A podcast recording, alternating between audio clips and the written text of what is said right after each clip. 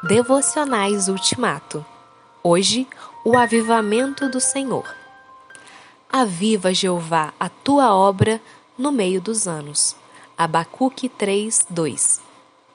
A oração de Abacuque tem sido a súplica de muita gente hoje.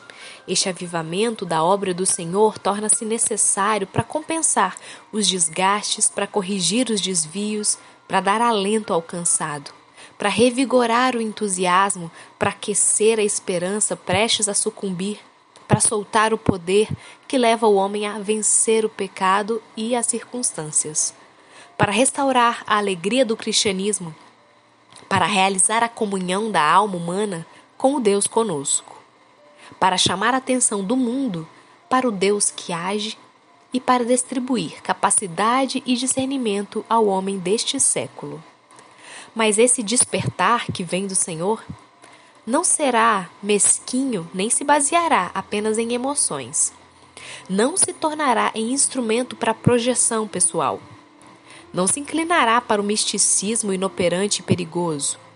Não permitirá a intromissão de elementos supersticiosos. Não sacrificará a palavra de Deus.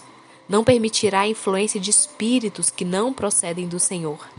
Não suportará o juízo temerário não se transformará em ninho de heresias futuras.